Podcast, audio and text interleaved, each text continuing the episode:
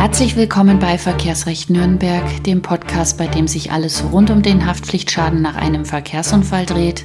Mein Name ist Stefanie Helzel. Ich bin Fachanwältin für Verkehrsrecht in Nürnberg und ich grüße Sie.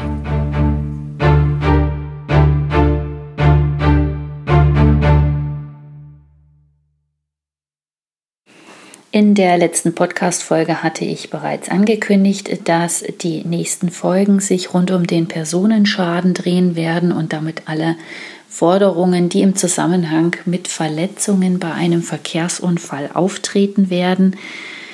Heute fangen wir an mit dem Erwerbsschaden. Dazu habe ich Ihnen sieben Punkte zusammengestellt, auf die Sie achten müssen, wenn Sie aufgrund eines Verkehrsunfalls einen Erwerbsschaden erleiden, den Sie dann bei der Versicherung durchsetzen wollen bzw. durchsetzen müssen. Was ist denn überhaupt ein Erwerbsschaden? Davon ist immer dann die Rede, wenn Sie aufgrund des Unfalls nicht mehr arbeiten gehen können und dann auch kein Geld mehr verdienen. Das heißt, bei Angestellten, die für die ersten sechs Wochen im Krankheitsfall den Anspruch auf Lohnfortzahlung gegen ihren Arbeitgeber haben, ist erstmal kein Erwerbsschaden entstanden. Der Anspruch geht in diesem Fall auf den Arbeitgeber über, der sich dann selber an die Versicherung wenden muss. Aber Sie bekommen ja als Angestellter weiterhin für die ersten sechs Wochen Ihren Lohn und haben damit keinen Erwerbsschaden. Auch wenn Sie in einem Beamtenverhältnis stehen, dann bekommen Sie weiterhin Ihr, Ihre Bezüge. Von Gehalt kann in dem Fall keine Rede sein. Ähm, anders sieht es aus, wenn sie selbstständig sind. Gerade Selbstständige haben ja dann doch das Problem, dass sie erst einmal ausfallen und eventuell für die erste Zeit keinerlei Einnahmen haben äh, ihnen aber auch keine Möglichkeit zur Verfügung steht, irgendwie diese Aufträge, die ihnen dann durch die Lappen gehen, nachzuarbeiten und den Ausfall, den finanziellen Ausfall wieder aufzufangen. Also hier ist als erster Schritt erst einmal abzugrenzen, ob überhaupt ein Vermögensschaden entstanden ist oder ob es die Möglichkeit gibt, diesen Schaden anderweitig, ähm, ja, wie bereits erwähnt, aufzufangen oder ob es eine Weiterzahlung durch den Arbeitgeber gibt und somit vielleicht gar kein Erwerbsschaden entsteht. Gerade von Selbstständigen wird dann immer gefordert, dass sie bei einem, nennen wir es mal, kurzfristigen Ausfall von einigen Tagen oder Wochen ähm, versuchen, diese Arbeiten in irgendeiner Form nachzuholen und dann tatsächlich diese Einnahmen noch zu generieren, damit die Versicherungen hier keine Zahlungen leisten müssen. Das heißt, als Selbstständiger ist man doch in gewisser Weise immer gelackmeiert, weil man erst einmal krank ist, obwohl man nichts dafür kann und dann auch noch von der Versicherung dazu angehalten wird, in irgendeiner Form diesen Ausfall auch noch selbstständig aufzufangen. Ist dann geklärt, dass tatsächlich ein Vermögensschaden entstanden ist, dann wird geprüft, wie groß die Einschränkungen durch die Verletzungen sind. Das heißt, der Grad der Minderung der Erwerbsfähigkeit ist maßgeblich, in welchem Umfang die Versicherung dann tatsächlich den entstandenen Erwerbsschaden ersetzen muss. Hierfür ist als zweiter Schritt also dann zu prüfen, wie hoch die Einschränkung ist, die sie daran hindert, an ihrer Erwerbsfähigkeit oder ihrer Erwerbsfähigkeit nachzugehen. Manchmal sind ja die Verletzungen jetzt nicht so gravierend, dass man gar nicht arbeiten kann, sondern vielleicht nur stundenweise beziehungsweise in anderer Form eingeschränkt, sodass kein kompletter Ausfall der Erwerbseinnahmen zu befürchten ist, sondern vielleicht auch nur eine Verringerung. Die Höhe der Einschränkung bei der Erwerbstätigkeit weisen Sie dann mit Hilfe von Berichten Ihres behandelnden Arztes nach, der gegenüber der Versicherung zur Auskunft befreit wird und dann in seinem Arztbericht Angaben zur Art und Umfang ihrer Arbeitsunfähigkeit machen kann.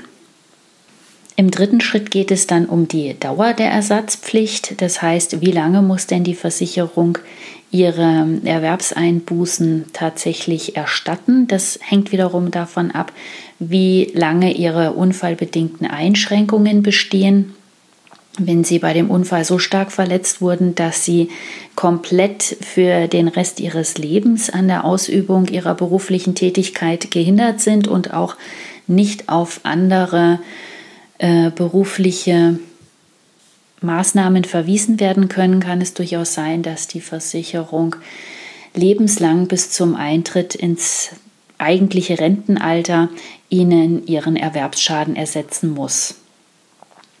Der vierte Punkt betrifft Kinder, Schüler oder Studenten, die zum Beispiel vor ihrem Unfall noch gar keine berufliche Tätigkeit aufgenommen hatten.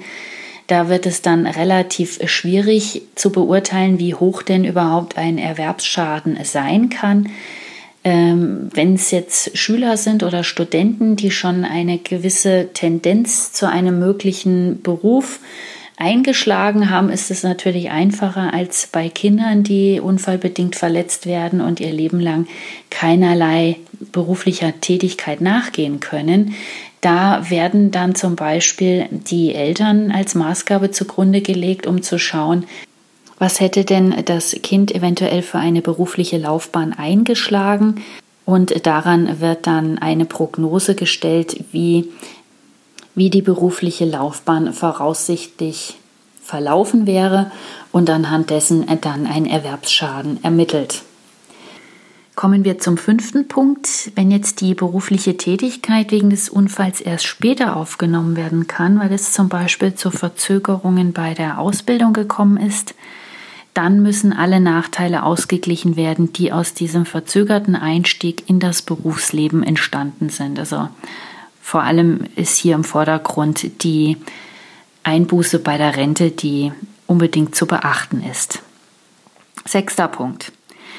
Besteht die Möglichkeit, in einem anderen Beruf zu arbeiten oder bei dem Arbeitgeber auch ein anderes Betätigungsfeld zu besetzen, dann kann möglicherweise die Verpflichtung bestehen, einen anderen Beruf zu erlernen oder zumindest eine andere Stelle anzutreten.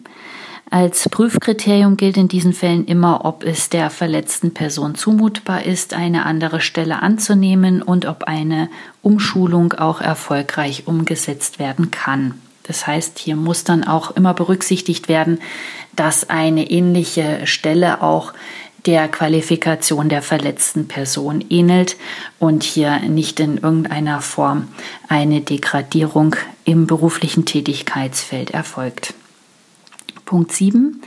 Wenn Sie sich durch die Arbeitsunfähigkeit Kosten ersparen, also gilt gerade für Berufskleidung oder auch Fahrtkosten, die täglich anfallen, die müssen dann tatsächlich abgezogen werden von der Forderung gegenüber der Versicherung. Die werden in der Regel pauschal als 5% berufsbedingte Aufwendungen angesetzt, damit hier keine allzu große Rechenarbeit zu leisten ist. Wenn jetzt aber beispielsweise eine Homeoffice-Mitarbeiterin verletzt ist und die im Prinzip kaum Ausgaben hatte für ihre berufliche Tätigkeit, dann kann natürlich auch eine Einzelberechnung vorgenommen werden. Aber üblicherweise wird hier diese 5% Pauschale angesetzt.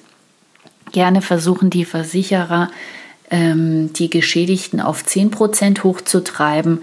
Dafür gibt es aber in der Regel keinerlei rechtliche Grundlage und normalerweise bekommt man bei entsprechender Argumentation die 5% auch durch. Man muss sich halt einfach auch gegenüber der Versicherung ein bisschen zur Wehr setzen. So, ich fasse abschließend noch einmal zusammen. Punkt 1 ist zu prüfen, ob überhaupt ein Vermögensschaden vorliegt, der von der Versicherung erstattet werden muss. Bei der Höhe des erstattungsfähigen Schadens ist zum einen als zweiter Punkt zu prüfen, in welchem Grad liegt denn die Minderung der Erwerbsfähigkeit vor und Punkt 3, wie lang ist die Dauer der Ersatzpflicht für den Erwerbsschaden. Bei Punkt 4 geht es um Kinder, Schüler oder Studenten, die eventuell noch gar keine berufliche Tätigkeit aufgenommen hatten und in welcher Form dann die Einschränkungen des Erwerbsschadens anhand einer Prognose zu ermitteln sind.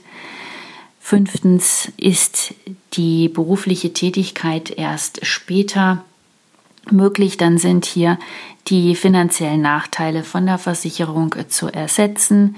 Sechstens, wenn eine Möglichkeit besteht, einen anderen Beruf zu erlernen oder durch eine Umschulung ein anderes Tätigkeitsfeld zu besetzen, dann kann hier durchaus die Verpflichtung bestehen, durch eine Umschulung den Schaden zu mindern. Punkt 7.